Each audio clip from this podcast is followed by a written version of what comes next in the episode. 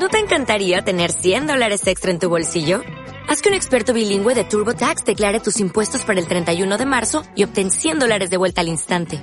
Porque no importa cuáles hayan sido tus logros del año pasado, TurboTax hace que cuenten. Obtén 100 dólares de vuelta y tus impuestos con 100% de precisión. Solo con Intuit TurboTax. Debes declarar para el 31 de marzo. Crédito solo aplicable al costo de la presentación federal con TurboTax Full Service. Oferta sujeta a cambios o cancelación en cualquier momento.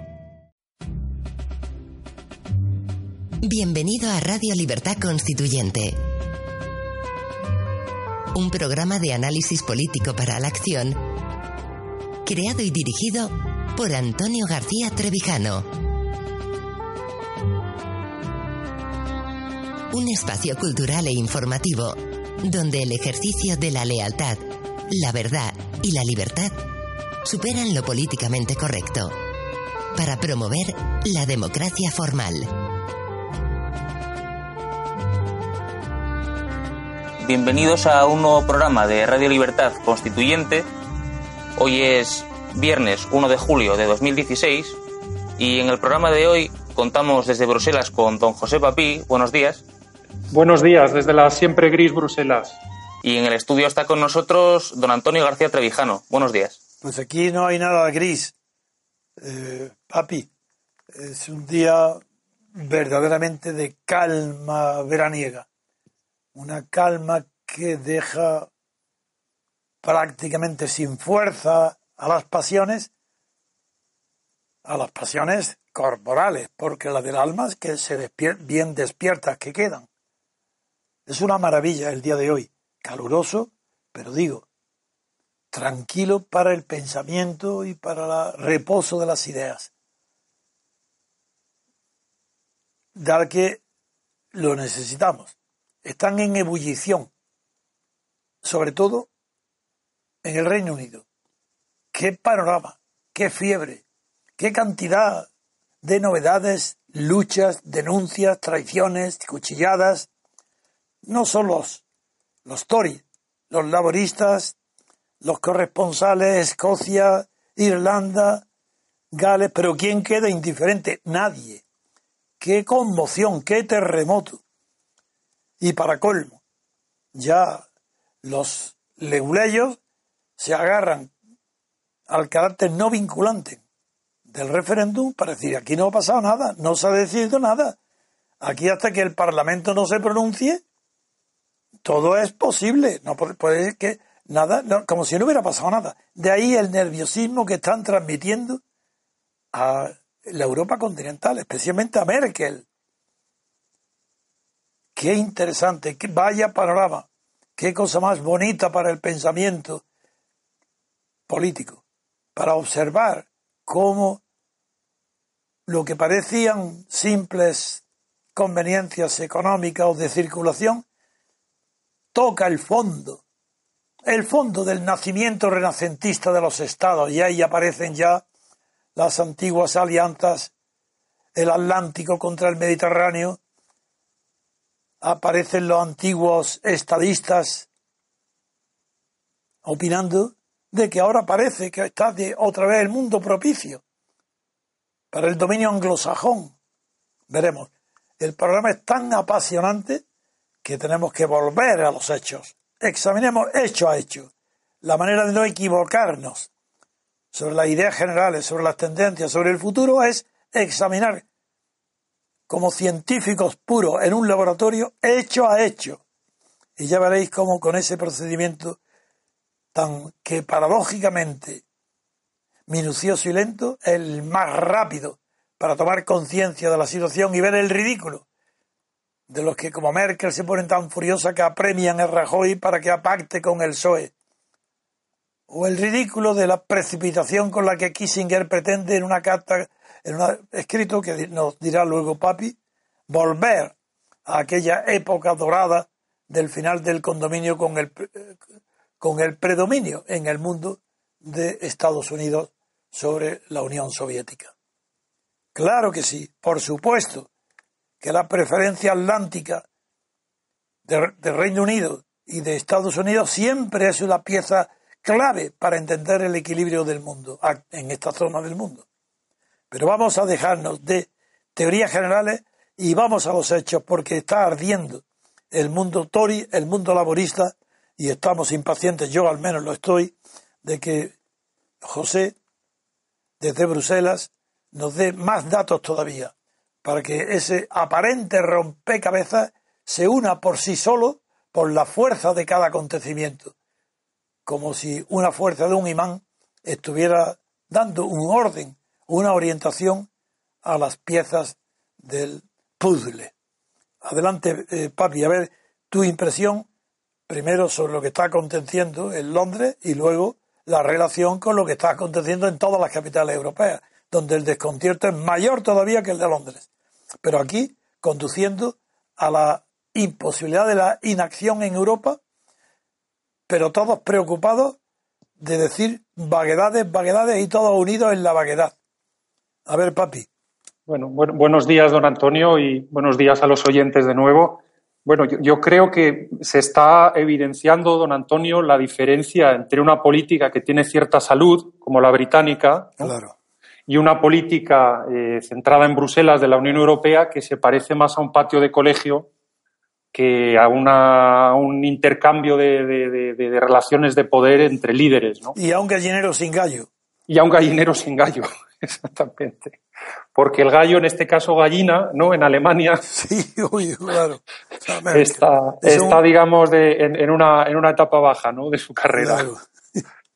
Bueno, yo, yo la semana pasada, don Antonio, eh, eh, me gustaría recordar que dos comentarios hice en el, en el plano económico y en el plano político y quiero defender que los hechos desde entonces nos, nos siguen dando la razón, ¿no? Aquellas tesis que, que, defendíamos entonces. En el plano económico, una vez el, gallinero se tranquilizara, eh, yo comentaba que eh, se iba a llevar a, se iba a volver al sentido común.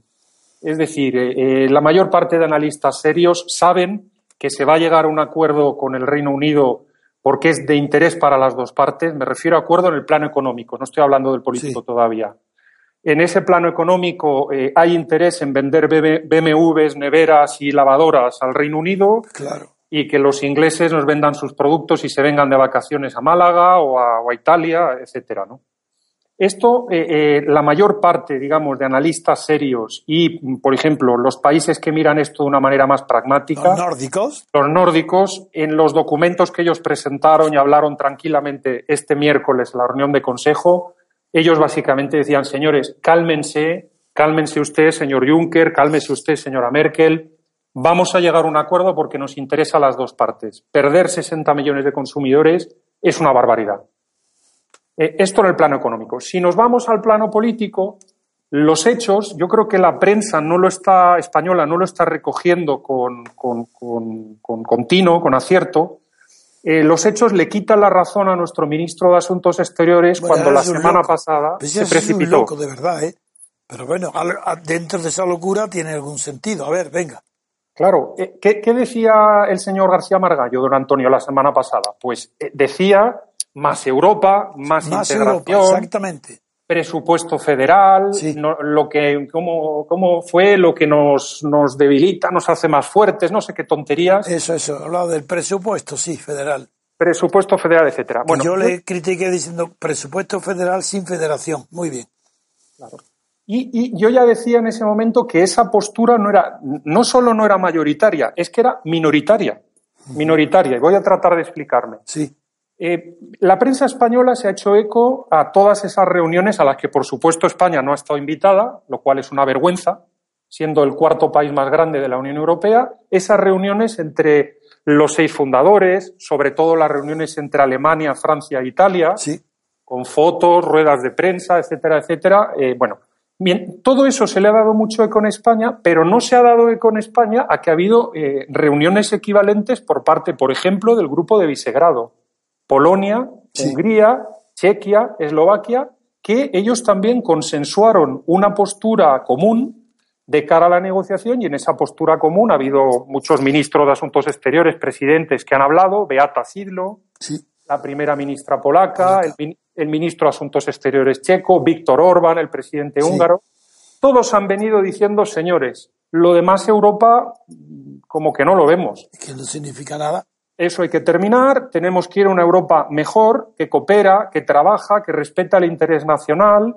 Incluso ha habido voces, la del ministro de Asuntos Exteriores checo, clarísima, que ha dicho directamente, Juncker es un incompetente que se vaya. Desde luego. Entonces, ese conflicto ha tenido lugar dentro de la reunión de Consejo que ni mucho menos ha sido una, una marcha militar para los que piden más Europa, entre comillas, signifique eso lo que signifique, porque no significa nada. Nada. Entonces, eh, eh, a mí... es eh, como eh, cuando dicen más democracia. Quien dice más democracia es que no sabe lo que es la democracia, porque nunca es cuestión de cantidad. Al ser reglas, o existen o no existen, nunca más democracia. Europa tampoco existe políticamente. Por eso ese, ese y en cambio existe económicamente sí, políticamente no. Entonces, la salida de, de Gran Bretaña produce ese caos tan espantoso dentro de Europa, esa división, porque eh, económicamente desde luego que existe. ¿Cómo no va a existir ese mercado común? Eh, Exactamente. Fíjese, don Antonio, el grupo nórdico ha tenido también un enfoque muy pragmático dentro de las reuniones, por lo que a mí me han podido comentar, y la, la postura de suecos, de daneses, de finlandeses ha ido más en la línea de decir, señores, primero, calma en lo económico. Hombre, Basta de tonterías de echarnos encima del Reino Unido porque lo queremos como socio. Ahora de otra manera, diferente, pero lo queremos como socio. Segundo, o ustedes cambian o como nos tengamos que convocar un referéndum en nuestras casas, perdemos el referéndum. eso es importantísimo. Eso, porque eso lo han admitido. la verdad. Lo han admitido directamente. Si, si ustedes no cambian la, la, la proa del barco y nos ponemos mirando a otra dirección, eh, a mí, como por razón de iniciativa popular, por razón de que la oposición se me una, en fin, la circunstancia que sea, conforme a la legislación de cada país, como nos convoquen un referéndum, lo perdemos. Sí. Un referéndum de salida, quiero Ese-. Eso lo percibo yo desde distancia por el conocimiento que tengo, claro, de la historia reciente, moderna, de esos países. Y esa es la, la mayor preocupación que ha tenido, que ha tenido eh, eh, bueno, eh, comento, digamos, cómo el bloque del este y cómo el bloque nórdico no ha secundado las ideas del señor García Margallo. Yo decía la semana pasada, lo de más Europa, entre comillas, no tiene sentido, Era una broma. es una broma. tampoco la reunión de consejo ha servido para nada. Esto se ha chutado el balón como en un partido de fútbol, así para adelante sin mirar. No, Y- eso es rugby, eso es en rugby, patada a seguir. Or- eso es también en rugby. Exactamente. Le han dado seguir. una patada a seguir al balón y han quedado en verse en Bratislava, que porque la presidencia en el segundo semestre la va a tener Eslovaquia. Sí. Han quedado en verse en septiembre para una reunión de consejo para, para ver cómo siguen las cosas, ¿no? Sí, como si el verano justificara en la naturaleza la necesidad de acción y de inteligencia en que se encuentra hoy toda Europa. Y, y también, don Antonio, pienso yo que es una manera de alinearse con los tiempos que ha pedido el Reino Unido para Sí. el cambio de liderazgo. Así Claro. las dos partes se alinean, ¿no? Se alinean. Pero en cambio, mira, la, la, la que se presenta hoy como favorita para sustituir a Camerún, esa sí que ha dicho otra vez, ha repetido claramente que ante todo, también que, que el Brexit es el Brexit, es que ha repetido que aquí no cabe nada más, que eh, también está bien su postura. Sí, bueno, a- aquí en Bruselas eh, se han filtrado. eh, Me refiero a Teresa May. Sí, sí, a Teresa May, sí, sí.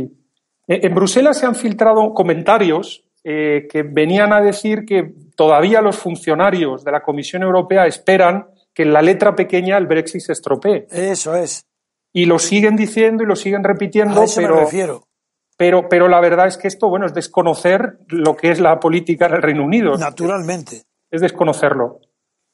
Y esa esperanza, pues bueno, eh, eh, ha habido, en fin, yo no quiero, don Dalmacio estaba el otro día inspirado, ¿no? Con el señor Juncker. sí, diciendo que era un borracho, borracho, Eso, borracho. Y sí. yo quería explicar sus palabras y no me deja nunca. Sí. Él Yo- siempre a la broma. Yo, Bueno, yo- no broma, será realidad, no lo sé, bueno, eso se comenta. no lo sé. Lo Yo que sí sé es que fue de una grosería tan grande Sí. cuando se dirige a Faraldel diciéndole, usted se ha ido, ¿no? ¿Qué hace aquí? ¿Por qué ha venido a sentarse aquí? Hay que ver qué falta de educación, qué pérdida de control, qué, qué manera de acusar la derrota, el golpe que te han dado. Bueno, todavía tengo una peor, don Antonio. ¿Sí? No sé si se ha reflejado en, prensa española, ¿no? Juncker ha enviado una carta a todos los directores generales de las diferentes direcciones generales de la, de la Comisión Europea con, eh, dándoles tres instrucciones. Primera, está prohibido hablar con representantes del Reino Unido. Segunda, está prohibido viajar al Reino Unido. ¡Qué barbaridad! Y tercero, está prohibido hacer declaraciones sobre el Reino Unido. Yo, no diciendo eso. Que todas las, eh, em, eh, como se dice, los tratos, ¿no? Que se tengan este a partir muy poco, ¿eh? Lo van a echar. Es demasiado. Lo van a acabar echando. Y ha, dicho que todos los tratos tienen que pasar a través de él y de la Secretaría General. ¡Qué barbaridad! Es decir, cuando hay un día a día actual. Pues el pequeño luxemburgués se cree Hitler ahí. Bueno, él, ha mandado muchos años en Luxemburgo, don Claro, claro, ya lo sé, y, sobre todo para la legislación fiscal del 1%. Es un hombre que ha estado tanto tiempo como Puyol en Cataluña. ¿eh? Sí, sí. entre primer ministro, ministro de Economía, él ha mandado mucho, 20 años, vamos. Pues sigamos, papi, que va a bueno, muy interesante. Sigamos. Le doy dos datos más, a ver qué le parecen, eh, eh, don Antonio. Eh, un, primer ministro del grupo de los fundadores, es decir, de los que se supone que deben pedir el, más Europa, ¿no? Como Mark Rutte, que es también el presidente del Eurogrupo. Pero ese es alemán. No, no, este es holandés, holandés. Ah, holandés. Mark Rutte, un hombre joven. Sí. Este señor ha dicho ya directamente, fíjese cómo está cambiando el lenguaje, que él cree que a partir de ahora la Unión Europea le conviene encontrar siempre soluciones nacionales a los problemas y no europeas. Es decir, que el interés será encontrar la solución. ¿Y, qué cargo tiene este hombre? Este es primer ministro de Holanda. No, pero digo, en la Unión Europea ninguno. Es presidente del Eurogrupo, de la zona euro. Eso, eso preguntaba. De la zona euro. Él dice que las soluciones nacionales, en su opinión, se van a imponer a las europeas y que cree que la cooperación debe abandonar ya, eh, digamos, el, corte idealista que tiene ahora y pasar a ser una cooperación más pragmática y más práctica. Se está enfrentando directamente a Merkel. Es decir, lo demás Europa se le está cayendo incluso entre el grupo, el núcleo duro. Claro, claro. De más Europa. Merkel. Y voy más allá, voy más allá, eh, eh, don Antonio. Esta semana ha habido unas reuniones de los republicanos franceses, el partido de Sarkozy, el nuevo partido de Sarkozy. Sí. Bueno, en este, eh, después de, un, de esto que se llama ahora brainstorming, ¿no? Tormenta de ideas, que han tenido los que se van a presentar a las, eh, ¿cómo se dice?, a las primarias, ¿no? Que van a celebrar allí en, en, en, en, el partido, entre los que evidentemente el gran favorito es Nicolás Sarkozy, han llegado a un acuerdo de cinco puntos que todos los candidatos van a defender. ¿Por qué es esto relevante? Relevante porque eh, las posibilidades de que Sarkozy o uno de sus compañeros sea presidente de Francia en unos meses son muy grandes.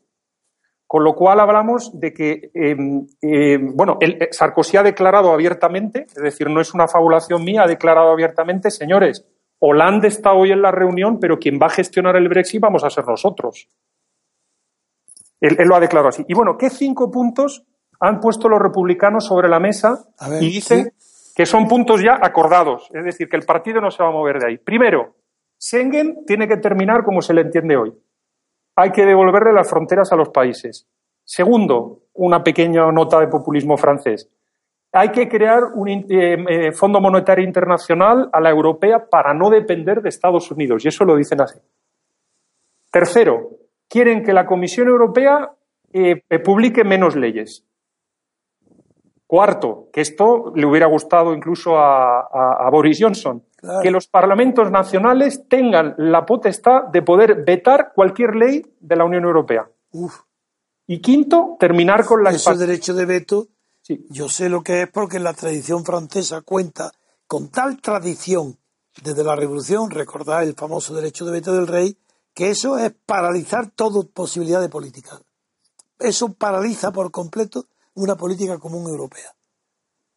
Si triunfan esos cinco puntos y es presidente Sarkozy, eso os acordaréis de lo que estoy diciendo ahora. Eh, ¿Quiere entrar? Ya tenemos a Hilario. Hilario. Ah, fantástico. Buenos días. Buenos días, Hilario. Buenos días. Pues va, a completar va con Papi, que está, como yo no sabía que podía entrar tan pronto, por eso hemos empezado ya. Y, pero ahí te sumas rápidamente a, y todavía no hemos entrado en el fondo del, de lo que está sucediendo eh, las luchas fratricidas entre los Tories por un lado, los laboristas por otro y, y, todos contra otros, todos contra todos. Esto, esto parece una saga romántica. Eso, eso, eso. Pero va a entrar como me decía el amigo eh, Julio Rasán cuando... Hilario, en cuanto te dé paso, papi, que termine lo que estaba haciendo, pasas tú y luego volvemos ya, después de un descanso, y volvemos otra vez a plantear el asunto, porque esto es interminable y apasionante.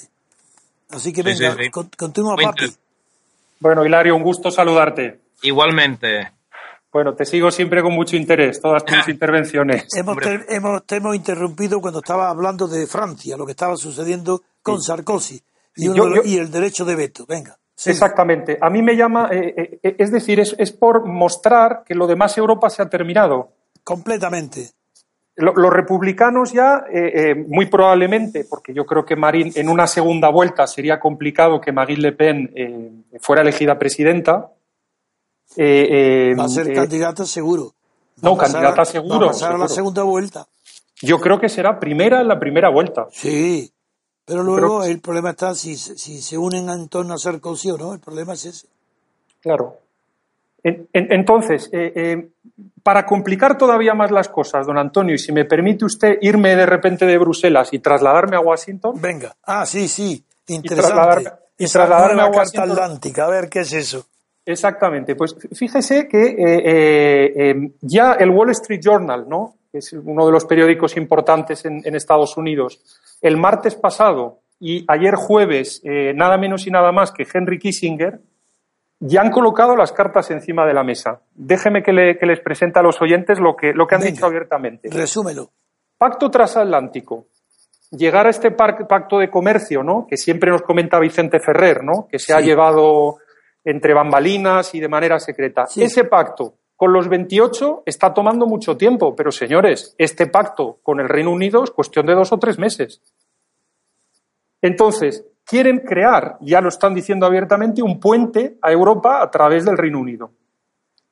Eh, segundo, Henry Kissinger abiertamente en su carta de ayer al Wall Street Journal eh, dice que la Unión Europea se creó, lo viene a decir así, que es un, un constructo, que hemos utilizado esa palabra en el pasado, norteamericano, es decir, un acuerdo que se hace la con la la creó Mario Bunge, el, filósofo argentino.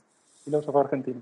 Bueno, eh, eh, eh, él, viene a decir que la Unión Europea nace de los pechos, digamos, de la, del ejército norteamericano en Europa. Como digo yo.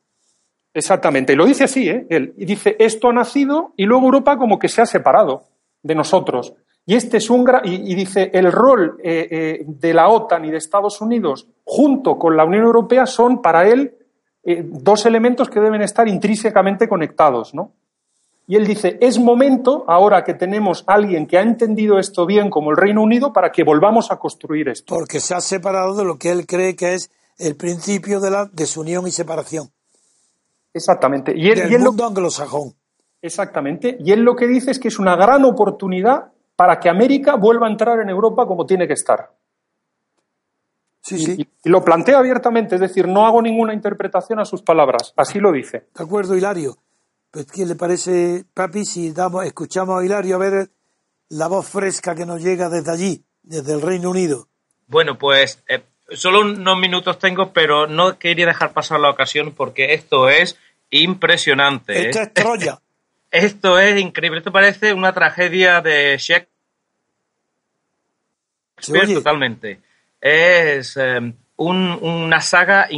Sí, ¿se me oye? Venga, sí. Sí, es una saga increíble. Vamos a ver. Eh, eh, el tema del Brexit, que parecía que había.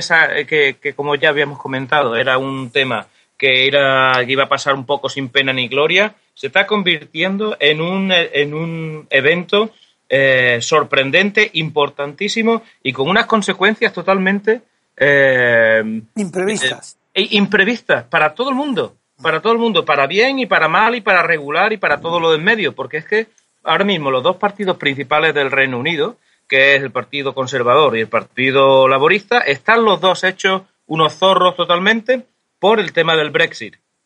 Por un lado tenemos el laborismo de Corbyn, que Jeremy Corbyn, a pesar de ser una persona muy respetada y muy valorada por su integridad, por su coherencia y por su trayectoria desde los tiempos de Thatcher, pues eh, eh, se le está cuestionando mucho el tema, su tema de liderazgo. Y básicamente la gente del Partido Laborista, sus propios, em, sus propios em, militantes, dudan de que puedan tener ninguna posibilidad de ser, eh, de, volver al gobierno si eh, Corbyn sigue con su liderazgo. Entonces, claro, tiene ahora un motín. ¿En qué ambiente tiene que estar para que Cameron se atreva a decir, por amor de Dios, váyase al laborista? ¿Cómo? Eso yo no lo había visto nunca. Las palabras literales que yo lo escuché en inglés le decía, Dice, quizá para mi partido lo que más nos interesa es que usted siga ahí, pero por el bien nacional, por favor, váyase, márchese, sí, decía eh, dice, márchese usted. Y, aludía a Cameron un poco al, bien, al bien común nacional. Sí, sí, sí, sé perfectamente, pero eso me extrañó porque nunca había visto esa crudeza. Claro, totalmente. Y, y, y Corbyn está ahora mismo, está en sus trece de que quiere continuar, pero está el pobre desubicado, porque le están dando tortas por, toda por todas partes. Es que se le ha ido prácticamente todo su, todo su, su entorno, se ha vuelto en contra suya. Entonces, dimisiones en masa y ahora mismo el Partido Laborista está destrozado. Bien, pero, continúa, continúa. Pero el Partido Conservador es que no está mucho mejor, don ahí, Antonio. Ahí, ahí está. Ahora vamos al conservador, que es el que tiene el poder. Vamos a ver. Sí, sí. A ver. ¿Se ha ido? Efectivamente, tienen ah, el poder y ahora mismo. Eh, sí, no, estoy aquí. Ven, venga. Eh, entonces, el Partido Conservador, Partido Tory, lo que, lo que le ocurre es que tenía una visión muy clara, que era que mm, lo más probable es que, eh, que Johnson, Boris Johnson, pues sería el nuevo, el nuevo primer ministro. No era el, el de, gusto de todos, porque la, la, la fama de, de humorística y, un poco estrafalaria de Johnson no iba bien con algunos sectores, pero al ser tan, tan exitoso en su, en su faceta de alcalde de Londres y eh, haber apoyado directamente y sin ningún tipo de, de ambigüedades el tema del Brexit, pues realmente le había reforzado. Ahora, ¿qué ha pasado? Que su eh, apoyo más grande, que era que eh, era Michael Gove, pues se ha vuelto en contra suya. Se presentó diciendo, un día decía el señor Gove que él no quería ser, ni podía ser, ni que tenía capacidad, ni que tenía interés en ser primer ministro, entonces, Boris Johnson se envalentó, se envalentonó, pensaba que contaba con ese apoyo de, Gove y de las personas que apoyan a Gove, y de buenas a primeras, ayer, pues coge y se presenta a Gove y dice, no, no, es que me presento porque es que Johnson es la persona peor para poder liderar este, este proceso. La ha publicado el mundo, Johnson, La ha publicado aquí.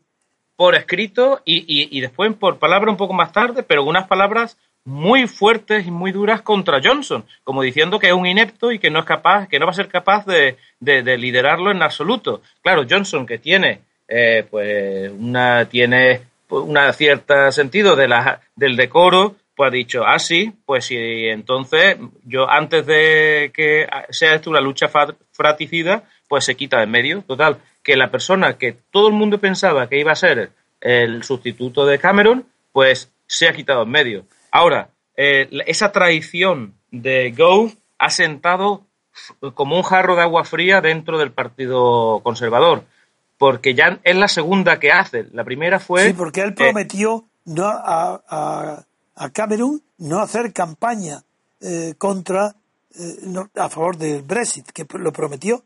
Claro, pero si es que eran amigos íntimos, Gove y Cameron, amigos íntimos de irse de vacaciones juntos y todo esto, ¿no? Y, de buenas a primeras, pues eh, mm, Cameron eh, empezó a pensar, cambiar un poco su opinión sobre Gove, porque la verdad es que Gove, cuando era ministro de Educación, fue una figura totalmente denostada, no e, era, era insoportable, no lo querían ver ni los profesores, ni los padres, ni nadie. Entonces, como era una figura tóxica, Cameron lo quitó en medio.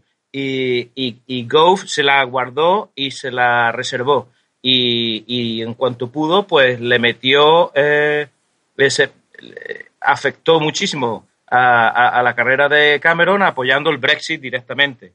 Pero es que lo, ha vuelto a hacer. Es que ya no solamente es que ha, traicionado a Cameron, sino que es que ha traicionado ahora a Johnson. Y es que en el Partido Conservador no dan crédito a eh, este señor. Y, escuchaba por la radio a un, a un famoso... Oye, aquí le llaman el maquiavélico.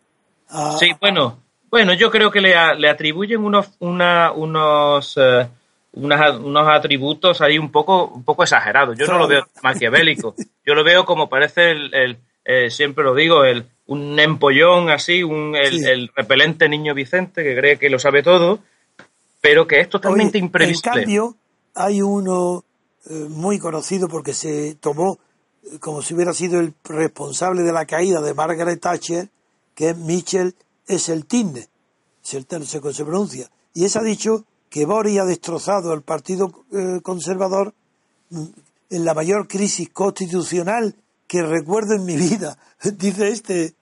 sí. Bueno, es que este señor lo que decía, yo escuché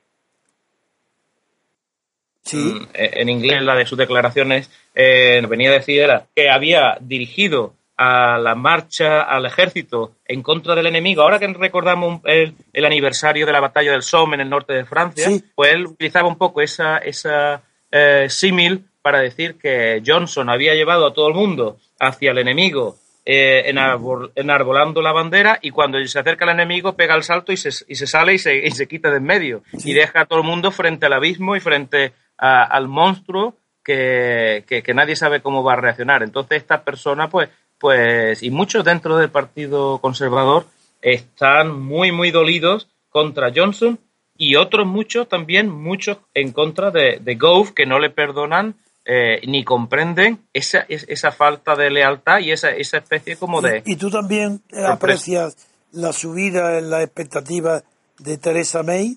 Totalmente. May es la persona que yo pienso que va a, liderar el, el, Partido Conservador y el proceso del Brexit. ¿Por qué? Pues muy sencillo. May es una persona que tiene una tradición muy grande de, de, dentro del Partido Conservador. De lealtad de lealtad. Es una persona un poco funcionarial en el sentido de, eh, de no, no un carisma así especialmente fuerte, pero... Mm, inspira confianza y fidelidad. efectivamente, una especie de, de Angela Merkel un poco a la inglesa. Parece un poco la profesora de matemáticas, así un poco estricta y severa, pero al mismo tiempo eh, no es tan... Eh, no es tan despegada de la sociedad normal como pudiera ser Johnson o Cameron, que son eh, personas pues, de la élite económica y sociales. Eh, entonces esta persona, pues digamos, Teresa May tiene una trayectoria impecable en la política, una comprensión mayor de lo que es la verdadera sociedad británica y un carácter férreo, no, no, no tiene, tiene firme, firme, firme. No, vacila. Entonces yo pienso que sería, va a ser la candidata más fuerte, desde luego, para, para tomar el relevo. Como tú has dicho que tienes que irte, pues con tú eh, eh, gradúa tu intervención lo que quieras. Muy bien, no, yo solamente ya comentar un poco, pues que eh, el tema es increíble, es muy es, apasionante y, y, un poco graduar un poco que, que, aunque no se sabe muy bien qué es lo que va a ocurrir, la, la, la impresión que está dando es que esto va a servir un poco para renovar la sangre de los dos partidos. Sí, eh, y, sí porque la crisis es evidente. La crisis es evidente. El Partido Laborista, eh, perdón, el Partido eh, Liberal Demócrata, que parecía que era un poco el más, que estaba un poco sufriendo un poco falta de, liderazgo después del fracaso y de la decepción con Nick Clegg, pues ahora mismo está un poco en un poco más tranquilo, pero las aguas en el Partido Laborista y sobre todo en el conservador es fraticida totalmente. Es interesantísimo, don Antonio. Pues estupendo, vamos a seguirlo. Así que Perfecto. Pues ya me despido. Dime.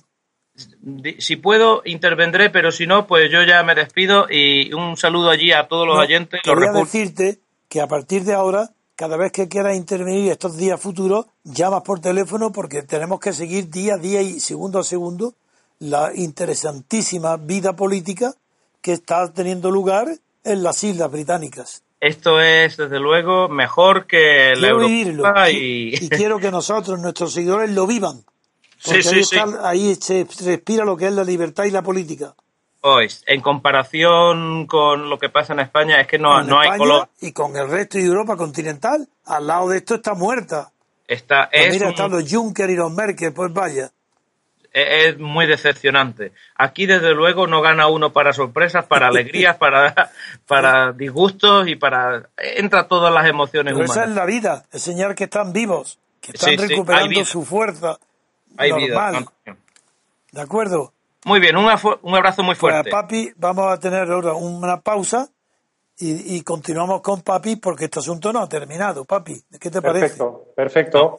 Que vamos Ya. a continuar después, ¿no? Sí, sí. Y que ya me, me quedo escuchando a don José, que siempre me encanta escuchar sus Pues intervenciones venga, también. una pausa musical y que continúe José. Hasta Perfecto. ahora, hasta ahora mismo. Un Gracias, abrazo. abrazo. Gracias. Enseguida volvemos, queridos oyentes. Estás escuchando Radio Libertad Constituyente. Recuerda que también puedes consultar e informarte a través de nuestro sitio web en www.diariorc.com.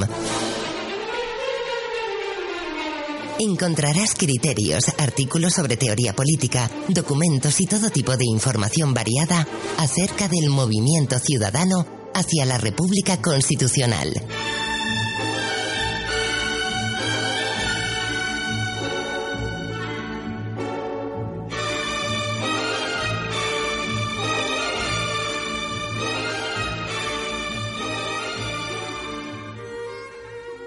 Ya estamos de nuevo en Radio Libertad Constituyente y vamos a dedicar este nuevo bloque del programa a la actualidad política al este de Europa.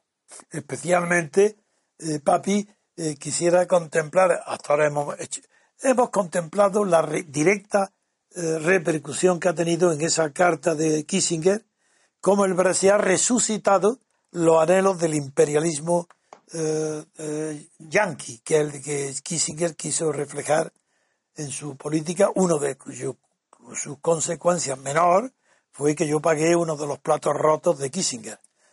Pero mm, ya he visto eso, vamos a examinar ahora qué es lo que pasa en el mundo dirigido por Putin.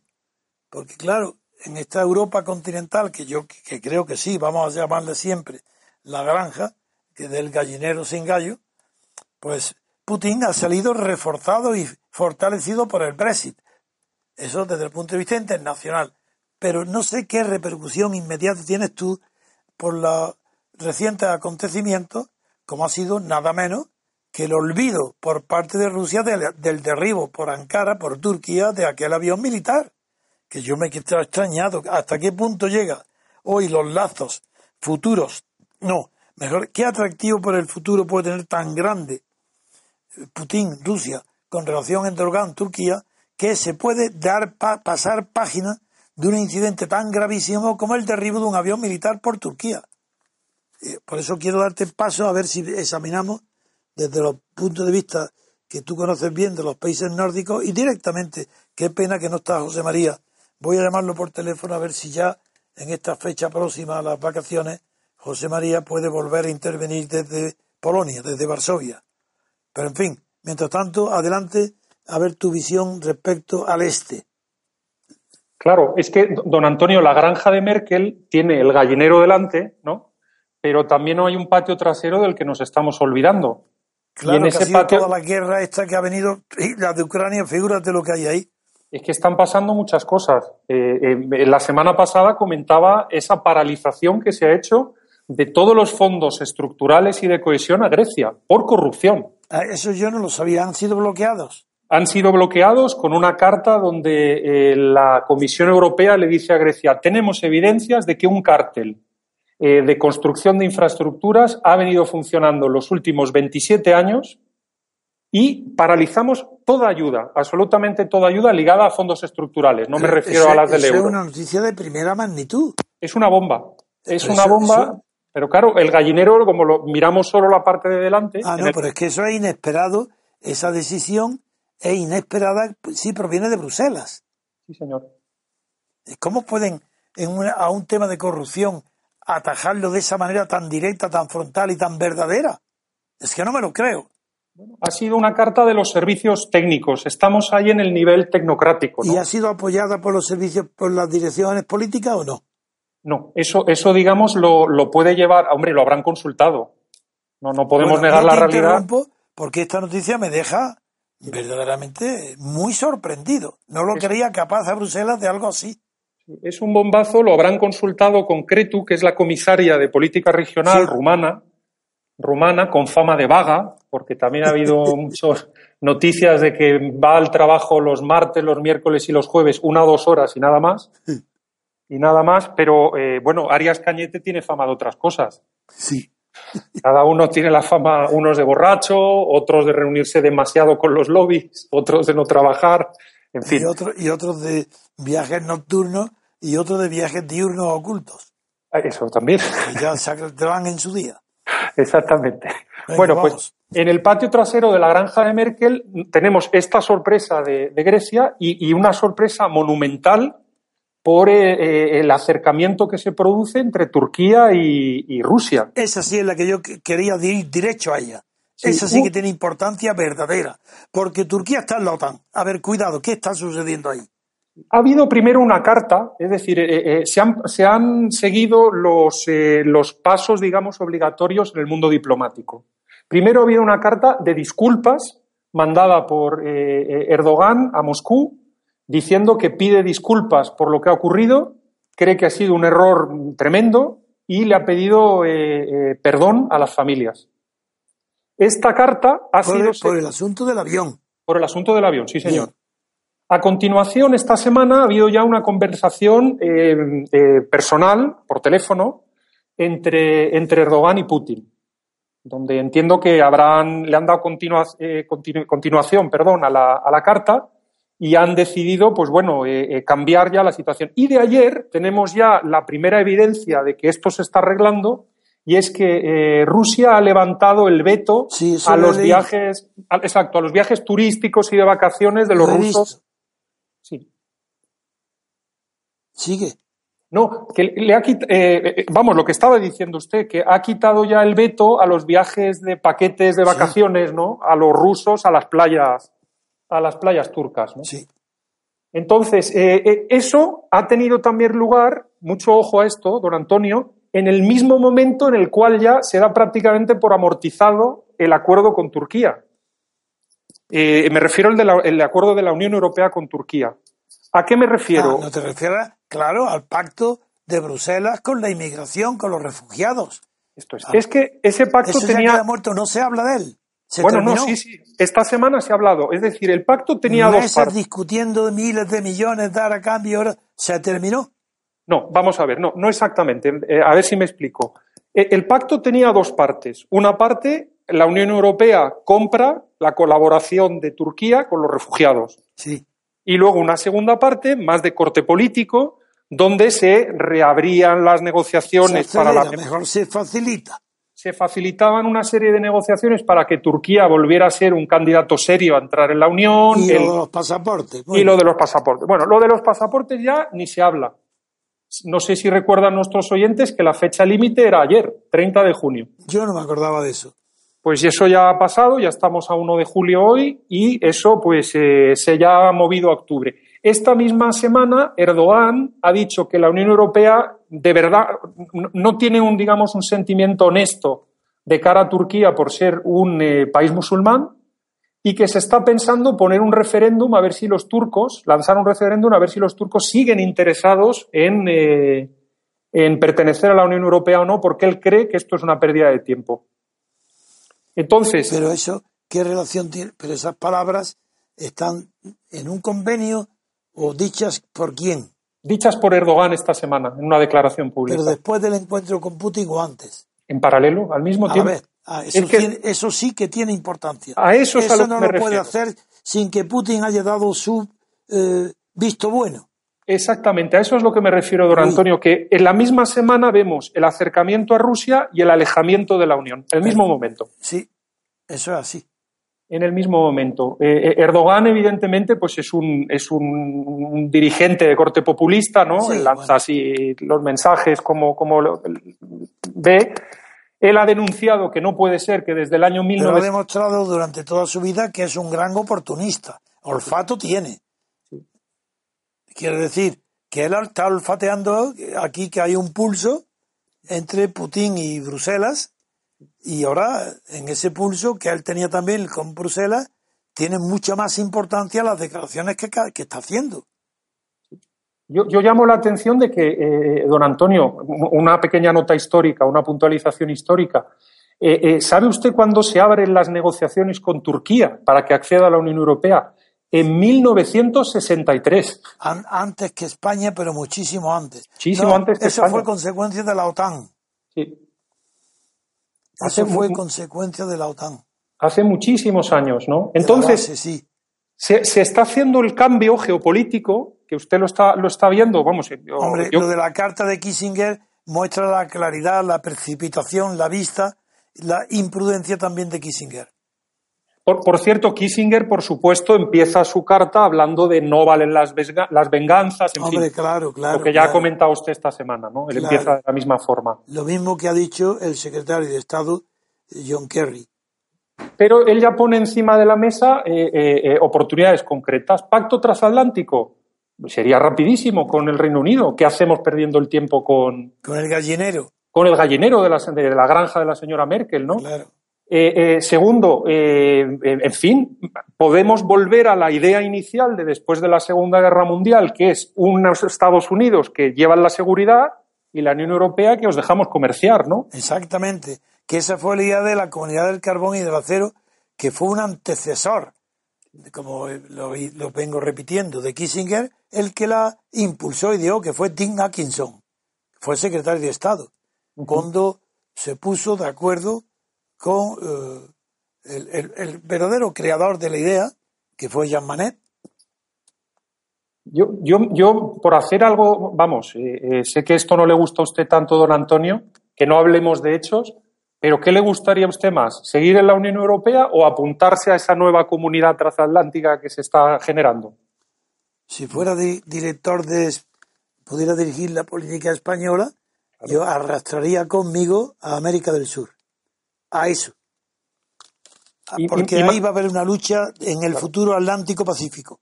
Y ahí querría yo eh, inclinar la balanza al lado del Atlántico para que llegara bien así al Mediterráneo. Crear es que yo haría. una comunidad influencia. transatlántica hispanoamericana, ¿no? naturalmente que fuera el apoyo del mundo anglosajón. ¿Ante quién? Pues ante el mundo que se está dibujando, que va a ser China, el Pacífico, la India, es que se- Japón, si es que se está dibujando. Y claro, pero para eso hay que tener coraje, previsión eh, y muchísima generosidad. Y, además el interés nacional español, don Antonio, eh, se serviría mejor de, de- de- de comerciar cada día más con, con Hispanoamérica. No- Y sobre todo uniéndose con Portugal para incorporar a Brasil. Lo- los mismos argumentos que usan los ingleses de eh, eh, la Commonwealth y cómo Los ellos tienen los los mismos, mismos, España, los mismos. valen para nosotros los mismos. los y, mismos. Pero y hay que tener cooperando. una gran generosidad Claro. para que no haya recelo alguno de eh, Latinoamérica, de América del Sur, ni del Central, que no haya recelo alguno respecto a España, que España lo que tiene que ser defensor de los intereses eh, de suramericanos y de América Central.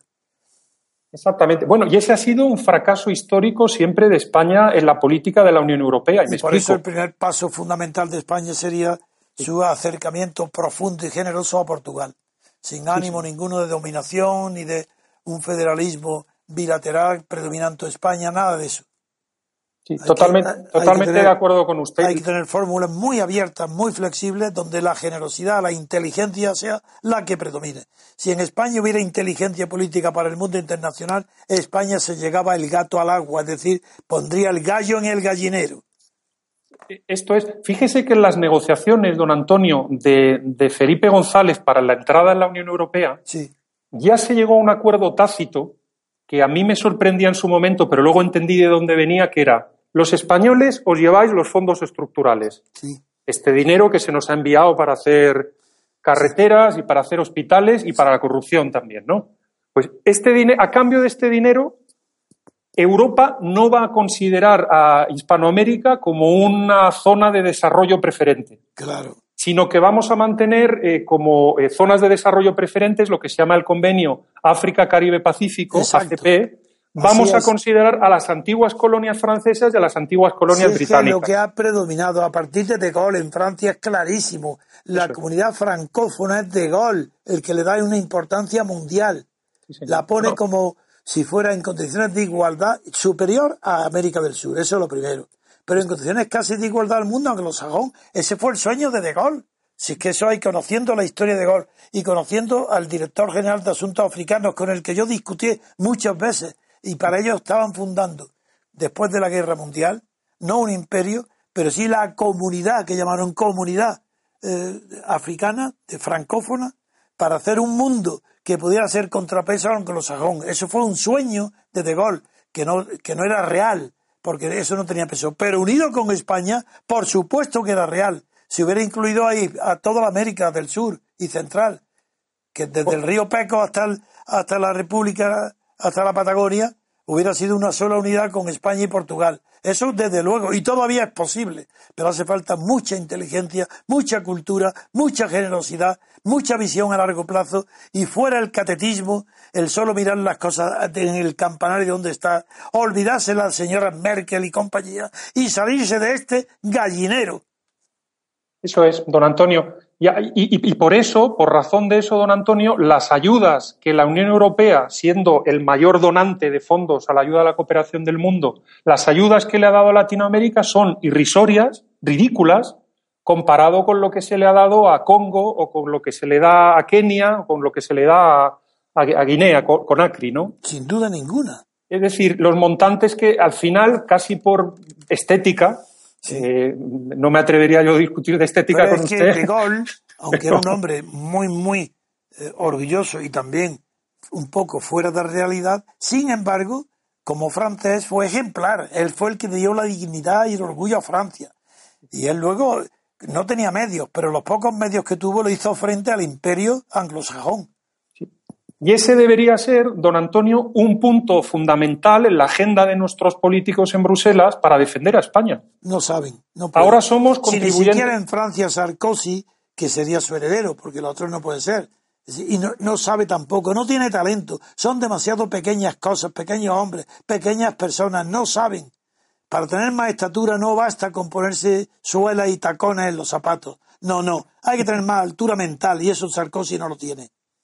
Claro. Ahora España siendo contribuyente neto, que ya lo somos, eh, lo vamos a ser todavía más eh, tras la salida del Reino Unido. Claro, En el club eh, tenemos que, vamos, tener rendimiento en la inversión, ¿no? desde luego. Si se me permite saltar al mundo privado, ¿no?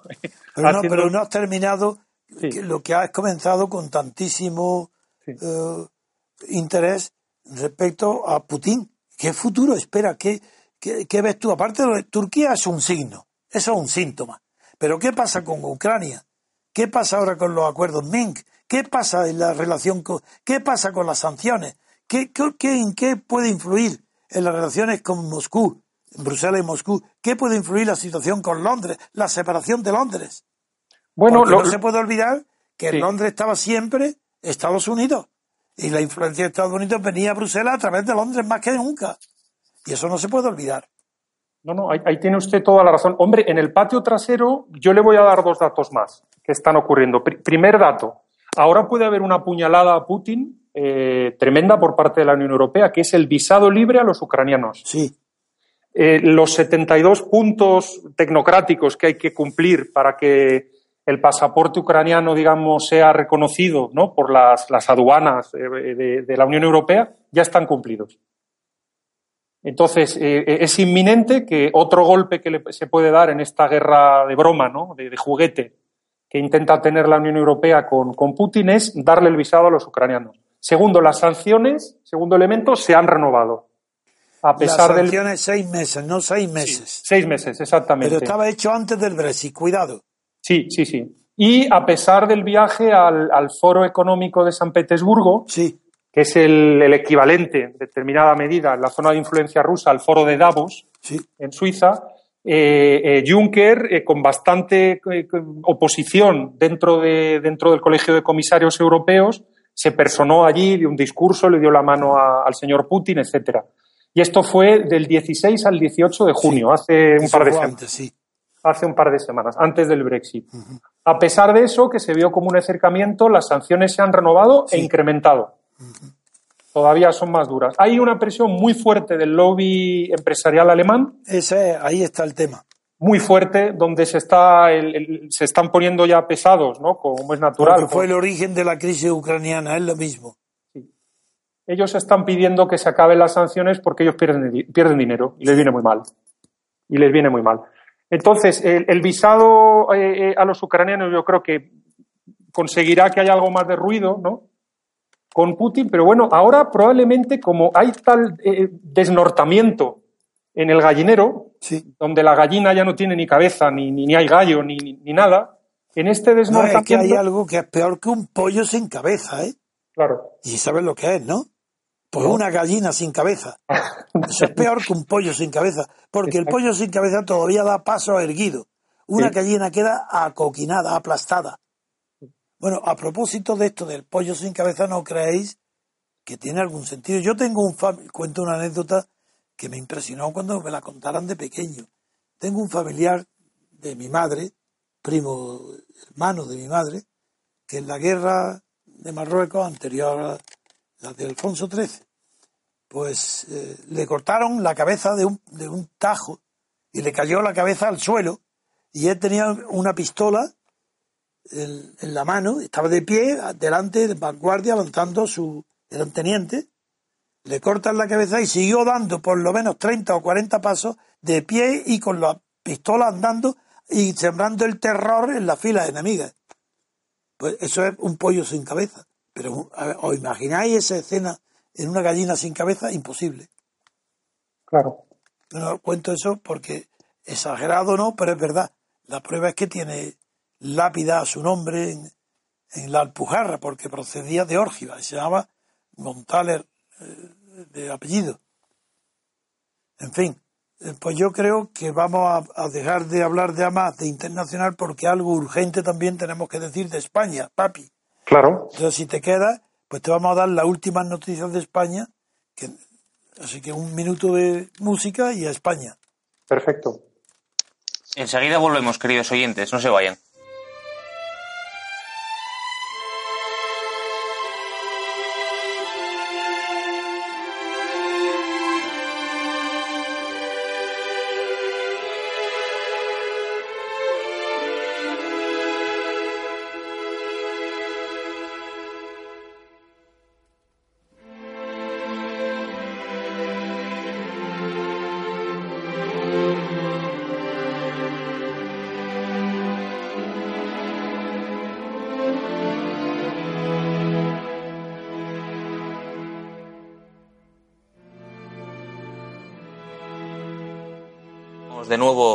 Radio Libertad Constituyente y vamos a dedicar este último bloque del programa a la actualidad española. Y así encontramos en la prensa de hoy, en el diario El Mundo, en su portada, el siguiente titular. Rajoy ofrecerá a Sánchez un gobierno de salvación nacional. Y debajo el siguiente subtítulo. Le propondrá en los próximos días la vicepresidencia y la mitad de los ministerios de un gabinete de coalición quiere pactar con el Partido Socialista la aprobación de los presupuestos generales del Estado y las grandes reformas pendientes. De no aceptar el líder socialista, el presidente estaría dispuesto a negociar un pacto de legislatura de dos años. Y en la parte inferior de la portada del mundo de hoy encontramos Merkel urge a Rajoy por teléfono a formar gobierno cuanto antes. La canciller le traslada que el Brexit exige la formación de un ejecutivo con la máxima estabilidad. Por su parte, el diario El País encuentra su portada esta noticia. El Partido Socialista Catalán vuelve al modelo canadiense para Cataluña. Planteará una consulta pactada si fracasa la reforma constitucional. Y además, este otro titular. Díaz rechaza la gran coalición de gobierno entre Partido Popular y Partido Socialista. Además, en páginas interiores, en el diario El País encontramos esta noticia. El Partido Socialista Catalán reclama la vía canadiense si fracasa la reforma constitucional. Subtitulando el PSC renunció a la consulta legal y, y, acordada de las últimas elecciones catalanas, pero la ponencia que se debatirá en el próximo Congreso considera que no quedará más remedio que explorar esa fórmula si la reforma constitucional que proponen los socialistas no fuese votada por los catalanes. Y para concluir, hay una noticia más del país que dice así.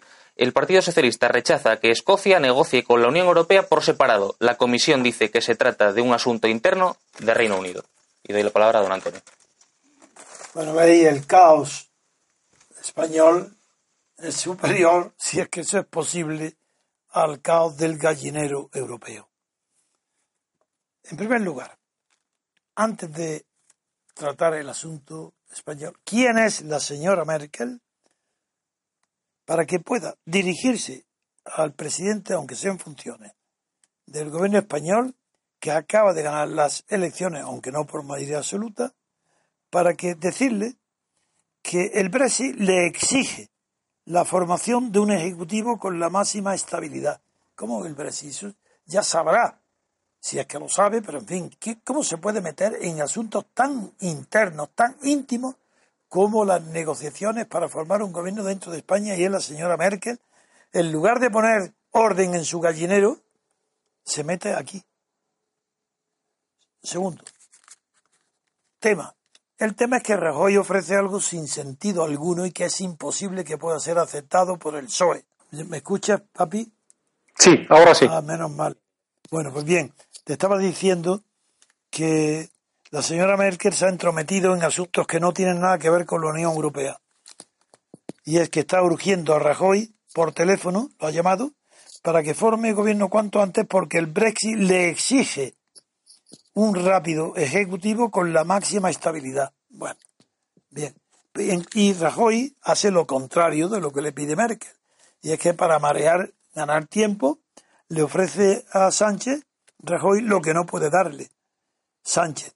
Ofrece a Sánchez que acepte algo que Sánchez no puede aceptar. Y es un gobierno de salvación nacional. Pero ¿qué, qué le pasa a España que tiene que recurrir a un gobierno de salvación nacional. Pero ¿sabéis lo que significan esas palabras? Significa que España está hundida por completo en una crisis irreversible de lo que sea, de dinero, de pensiones, pues a ver si es esto ya la salvación nacional, que no se atreven a decirlo, que no se pueden pagar mañana. ¿Qué es esto de salvación nacional? E, eso es lo que yo creo, don Antonio, que va a pasar, que es que... ¿Esto qué es? Él tiene miedo que, que la gallina eh, levante la alfombra. Claro, con la excusa de un gobierno que quisimos nacional. nosotros levantar ahí en Bruselas. Bueno, quiero decirte, papi, que este lunes los mismos economistas que han firmado el documento que hemos distribuido nosotros ahí en Bruselas, en todas las. Eso, el lunes próximo lo van a publicar íntegro en el Confidencial y en Voz Populi, en dos periódicos a la vez. Así veremos a ver, pero es que esto qué significa gobierno de salvación nacional. Si esto tenía que poner los vellos de punta a la gente, pero si esto, ¿qué, qué pasa con España? Salvación nacional. Desde luego, si miramos a Cataluña, es evidente. Porque en Cataluña, ¿qué, qué, sucede en Cataluña? Pues nada menos que el PSOE de Cataluña, el PS de, de Cataluña, está proponiendo volver a la fórmula de secesión a la canadiense. ¿Y qué es la canadiense? Pues una ley de claridad que admite la negociación directa con las provincias, la independencia. Y esto es lo que está haciendo el PSOE de Cataluña. Pero desde luego, eso sí que requiere salvación nacional, porque eso sería el hundimiento total de España para, para siglos. esto es el PSOE. Y luego, por otra parte, ¿cómo le puede ofrecer a Rajoy esto si Díaz, la principal responsable de las regiones y de el cuerpo militante del PSOE dice, ha dicho que según lo publica el país en primera página, Díaz rechaza la gran coalición de gobierno entre PP y PSOE. Si ella, ¿Por qué pierden el tiempo en esto? Ya están mareando, como la vez anterior. Eh, esto fuera, no sirve de nada. Toda esta prensa, todas estas ilusiones fuera, no sirve para nada. No hay gobierno de coalición, no lo hay ni lo habrá. Ese no es el tema. El tema es el PSOE se va a abstener o va a votar en contra de la investidura de Rajoy. Ese es el único tema. Porque si no se abstiene, nada, todo lo demás es tontería. Habrá terceras elecciones. Esto, pues ningún periódico lo dice, no se atreven a decir la verdad. Esto por un lado. Y por otro lado, lo de Cataluña es gravísimo. ¿Cómo puede el PSOE, aunque tenga muy poca eh, militancia en Cataluña, y sobre todo, aunque tenga muy poco mm, repercusión política la postura que tenga el, el PS catalán, no va a influir en el equilibrio de fuerzas ni en la relación de fuerzas tampoco que haya entre los partidos separatistas de Cataluña y los centralistas, pero ¿cómo puede atreverse dentro del PS, dentro del PSOE, el PSC reclama la vía canadiense. Si fracasa la reforma constitucional? Ah, hay una condición, le está diciendo a Madrid, si no podéis hacer la reforma constitucional para que se incluya ahí el referéndum de autodeterminación de Cataluña, si fracasa, nosotros vamos a emprender el camino señalado en la ley de claridad redactada en, en el año 2000 en Canadá tras el segundo referéndum fracasado de Quebec que rechazó la independencia. Esa ley de, eh, de claridad establece las condiciones en las que el gobierno de Canadá podría entrar a negociar la cesión de alguna de sus provincias. Es decir, que lo que el PSC reclama una reforma constitucional o una ley de, parecida de claridad que autorice al gobierno para que a su vez el gobierno autorice un referéndum de autodeterminación en Cataluña. Cualquier el CHOE, bueno. Y sin embargo, a pesar de eso, el PSOE rechaza que Escocia negocie con la UE por separado. La comisión del PSOE dice que se trata de un asunto interno del Reino Unido. Sí, exactamente lo contrario de lo que dice el PSC catalán. Y así en esas condiciones creéis que PP puede negociar cualquier tipo de gobierno estable con el PSOE. Eso es imposible. mi resumen es clarísimo. Aunque hoy se vea lejano y nadie piense en las terceras elecciones, yo las veo cercanas. Y darle, sí, si son cercanas, le daremos la oportunidad a Francisco Bono para que haga extensivo a toda España la maravilla que está haciendo hoy de la propaganda para romper las papeletas delante de la mesa electoral, anunciando que vamos ahí porque no somos abstencionistas, vamos a las mesas porque somos estacionarios, para romper las papeletas delante de la mesa que preside el acto electoral. Esto lo vamos a hacer. Ojalá se produjeran esas terceras elecciones, porque nuestro crecimiento ahora es tan rápido, desde las últimas medidas que hemos tomado desde Bruselas y antes, es tan rápido. Bueno, ahora estamos ya no en el puesto 16, sí, pero es que esta semana los números que llevamos es para pasar, si sigue igual, queda todavía sábado y domingo y hoy.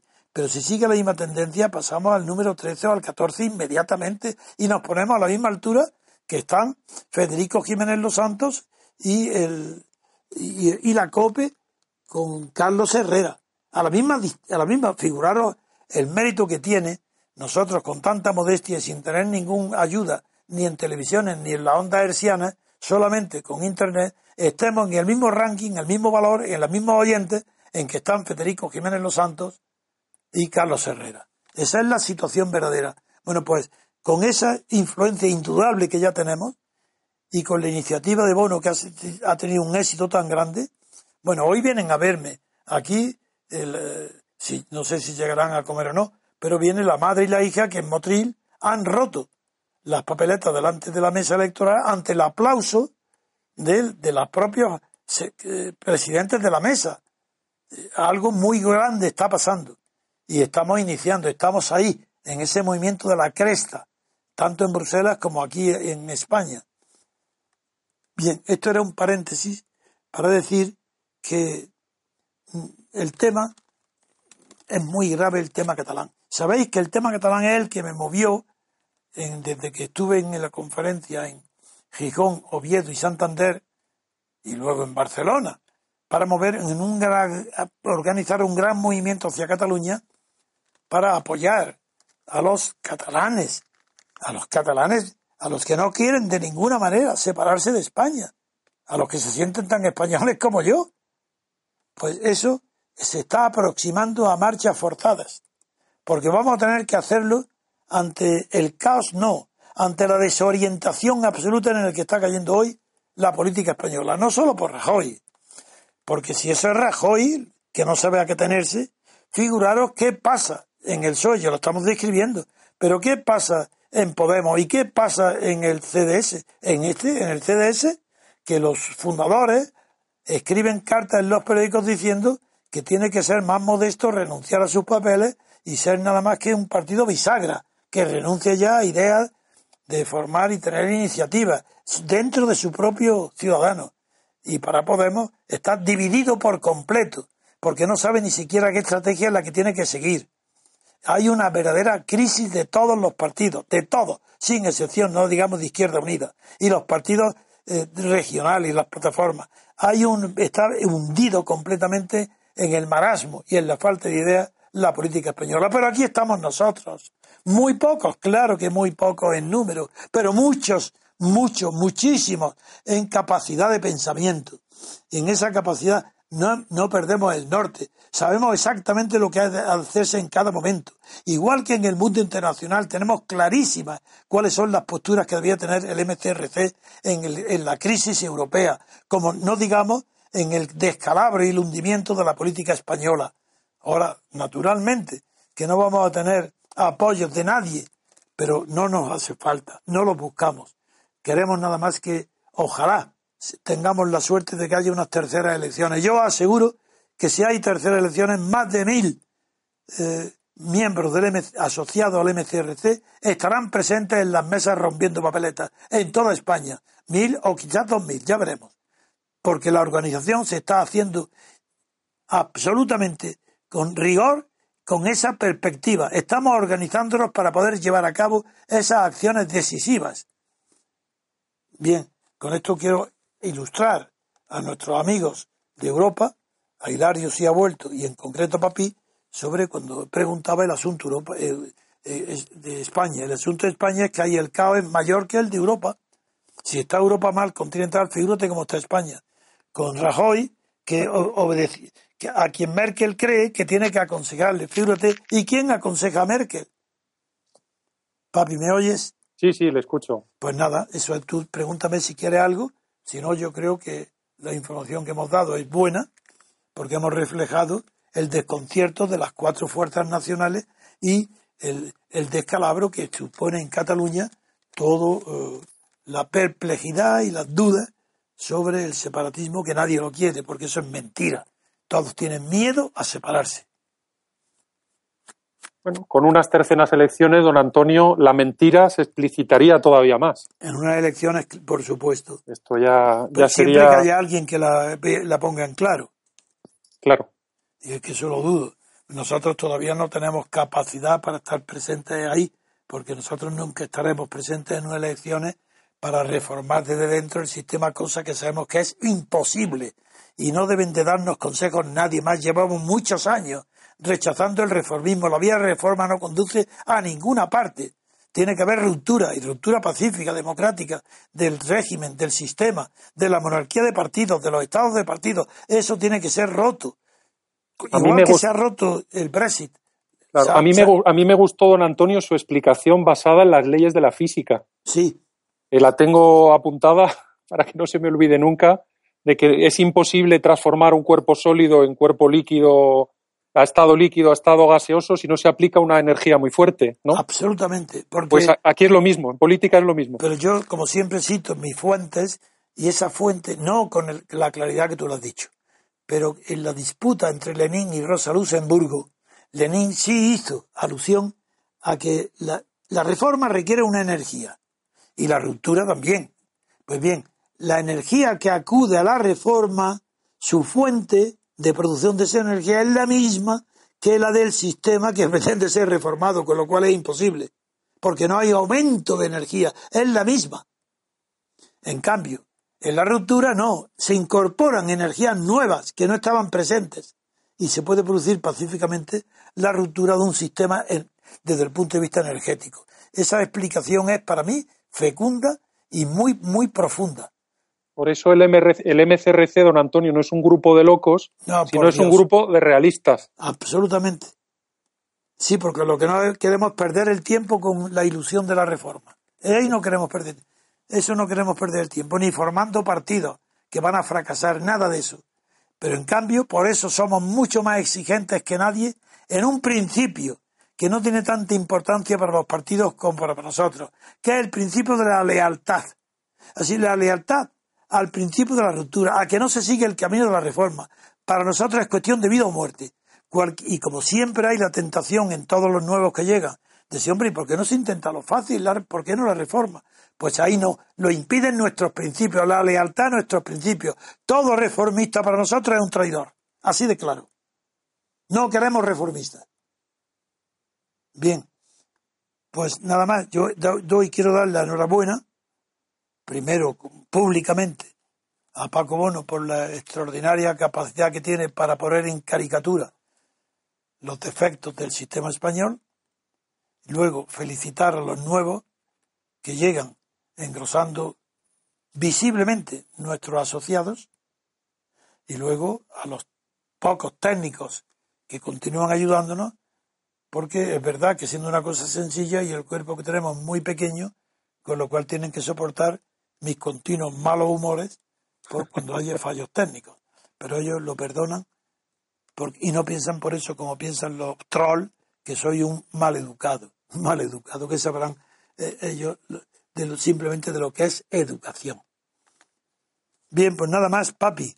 De acuerdo, don Antonio. Pues muchos recuerdos a tu mujer, extraordinariamente contento con tu informe de hoy, ha sido de una claridad meridiana. Hemos distinguido tres cosas. Digo el resumen para que nos que lo, les retengan en la cabeza.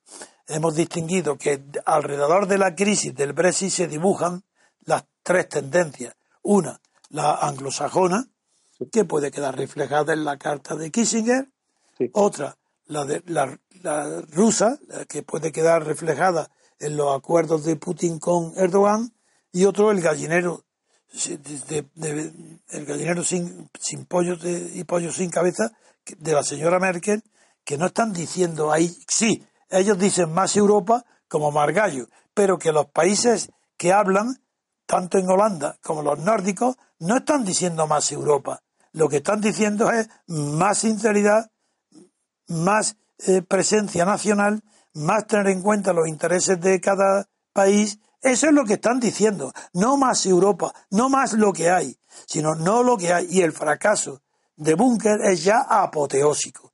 Ya Bunker ya no lo puede ver nadie. Y es natural que digan cuanto antes que se vaya a echarlo. Porque es más grave Juncker ahí que Boris Johnson en la, eh, queriendo ahora ocupar, ya no, ya renunció. Pero bueno, Juncker no renunciará hasta que lo echen. Muy bien, pues gracias y hasta mañana. De acuerdo. Bien, queridos oyentes, aquí concluye este programa de Radio Libertad Constituyente. Les invitamos a que se suscriban a nuestro canal en la aplicación iVox y les recordamos que ya pueden conseguir la obra de Don Antonio, editada por Ediciones MCRC, a través del enlace que van a encontrar en la descripción de este podcast a diariorc.com. Y sin más, nos despedimos hasta mañana sábado. Buenos días. Gracias por escuchar Radio Libertad Constituyente. Recuerda que puedes seguirnos también si lo deseas en Facebook o Twitter a través de nuestras cuentas oficiales. Busca el texto Diario Español de la República Constitucional en Facebook y pulsa en me gusta para seguirnos. Busca Diario RC en Twitter para localizarnos también en esta red social. En la plataforma YouTube puedes visualizar información diversa a través de los canales Tercio Laocrático y Libertad Constituyente TV.